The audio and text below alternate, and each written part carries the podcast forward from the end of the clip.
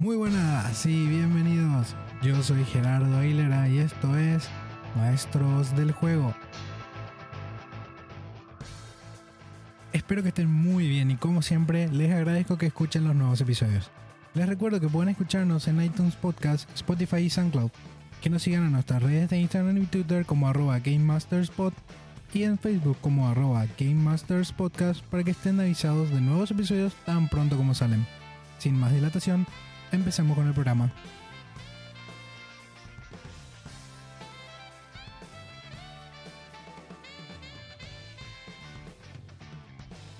El episodio de esta semana va a ser un poquitito diferente. Vamos a hablar un poco sobre Warcraft y Minecraft. ¿Qué tienen que ver estos dos?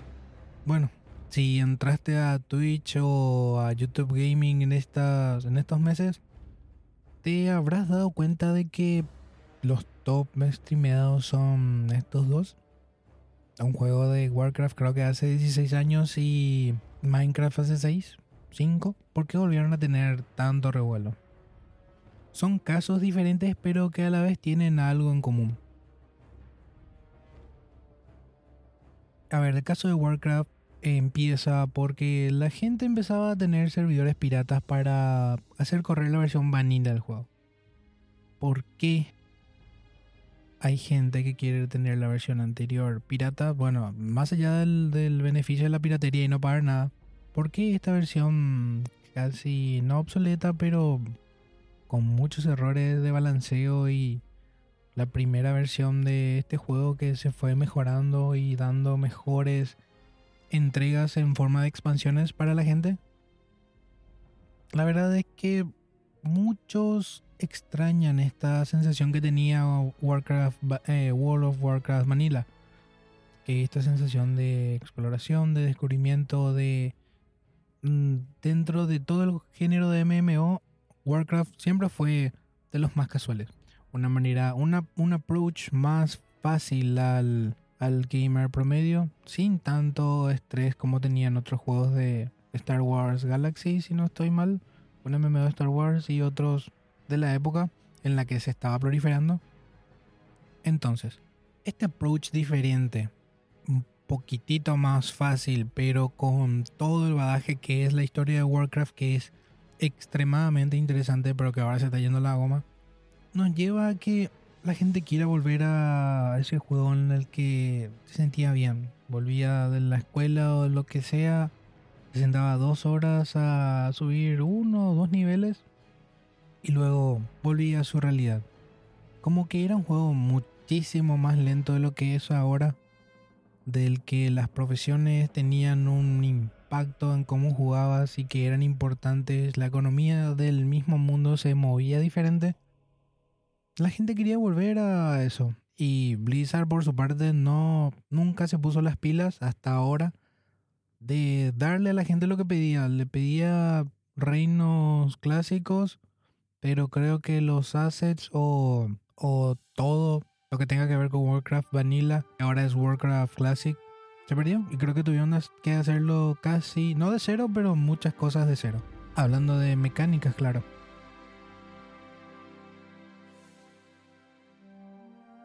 Warcraft Classic. Este nuevo juego viejo es algo que Blizzard creo en el 2018, muy probablemente 2017 haya anunciado.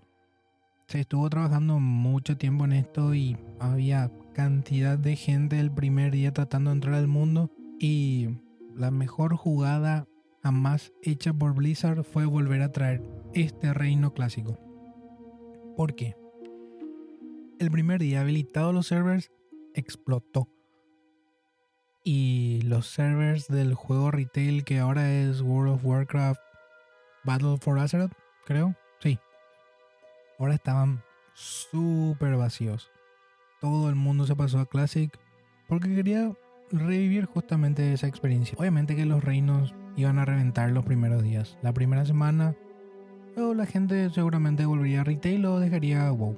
Porque normalmente esto es así, es la búsqueda por lo antiguo, por ese sentimiento de familiaridad. Y así tenemos a WoW Classic. Un juego viejo que la gente de ahora está amando porque era hasta adelantado su época. Blizzard, antes de ser comprado por Activision, antes de Activision, Blizzard tenía una, un cariño especial por todas sus franquicias y tiene pocas, pero las cuida, las pule, tienen un buen equipo de trabajo. Miren lo que hicieron con Overwatch. Overwatch es un juegazo que se juega bien hasta ahora. Es un shooter y los shooters normalmente pasan de moda muy rápido. Y este que salió en 2015, sí, hasta ahora con actualizaciones, ahora acaba de salir en Switch. Y está muy pulido, es muy bueno. El cariño que le tienen a los personajes, a las mecánicas, a la a que la gente se divierta. O sea, es muy, muy bueno, muy recomendado.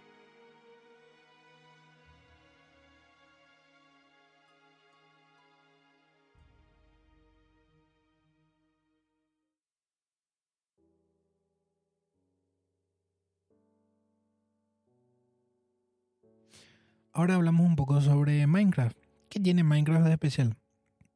Nada, es un juego súper creativo, súper, súper extenso de la manera que vos lo quieras hacer. Podés hacerlo súper corto, podés hacerlo súper largo.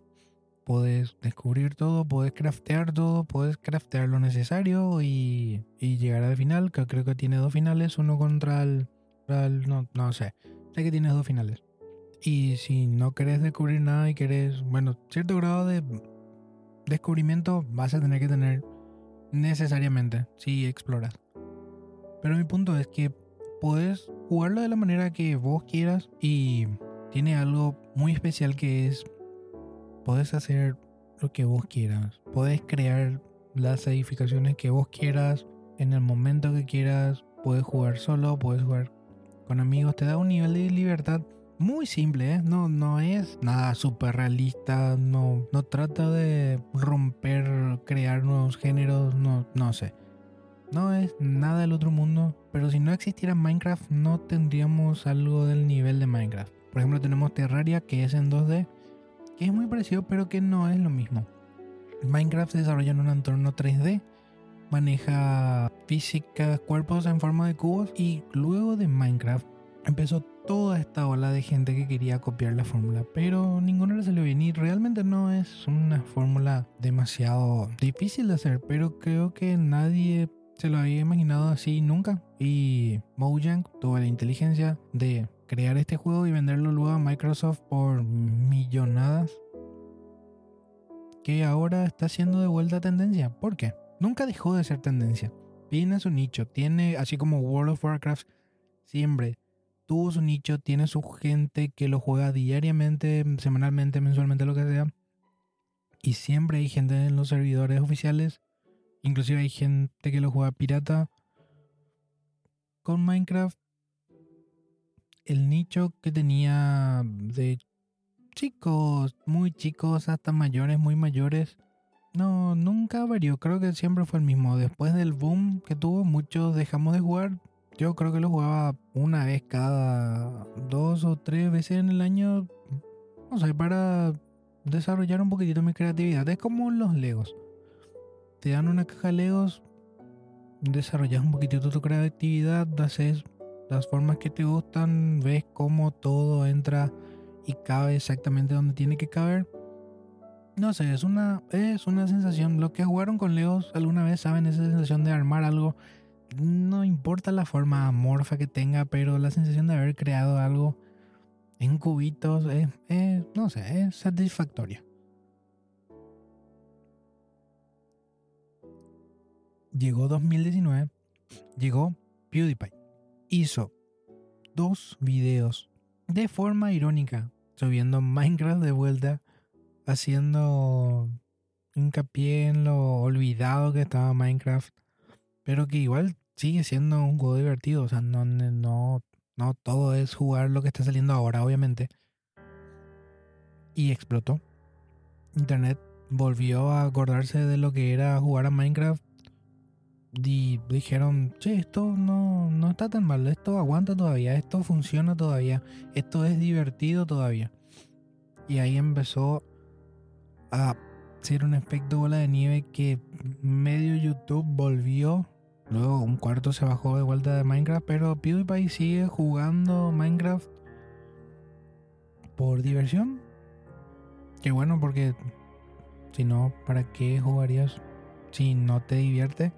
Y así, dos juegos muy viejos, uno muy viejo, otro no tan viejo, pero ya con sus años, volvieron a ser el tope de vistas, el tope de jugados, el tope de buscados.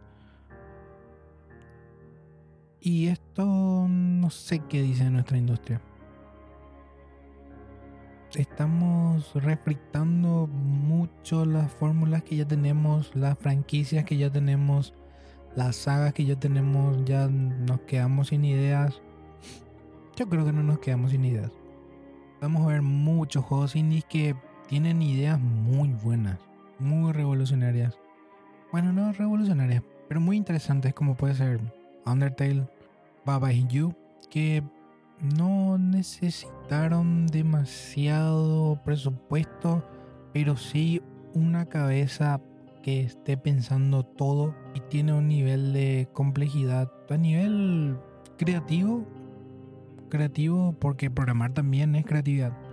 Que, no sé, de, debe de ser algo vocacional porque lo que hizo esa gente no, no es normal, es muy... Es un juego muy, muy bueno, muy bien pensado. Los gráficos no importan, lo que importa es cómo se juega y se juega muy bien, te gratifica muchísimo al momento de, de avanzar en la trama, de avanzar en los puzzles. Y nada, no nos quedamos sin imaginación, pero estamos decayendo un poquitito, no sé, no sé, no sé qué piensan ustedes. Buena gente. Bueno, si no pudieron darse cuenta por el cambio de calidad, el episodio de esta semana fue uno grabado. Prometo que ya no voy a olvidar ningún cable camino a grabar. Y que voy a hablar un poco la próxima semana sobre arte alternativa en videojuegos. Para terminar, mi opinión de hace rato. Creo que la nostalgia, las cosas bien hechas, la inmensa cantidad de opciones que tenemos hace que terminemos volviendo a lugares familiares para nosotros. Y que esto está bien. No hace falta jugar siempre lo nuevo, lo importante es disfrutar lo que apreciamos más. La próxima semana hablaremos un poco de eso. Por el momento, yo me despido, me escuchan la próxima semana.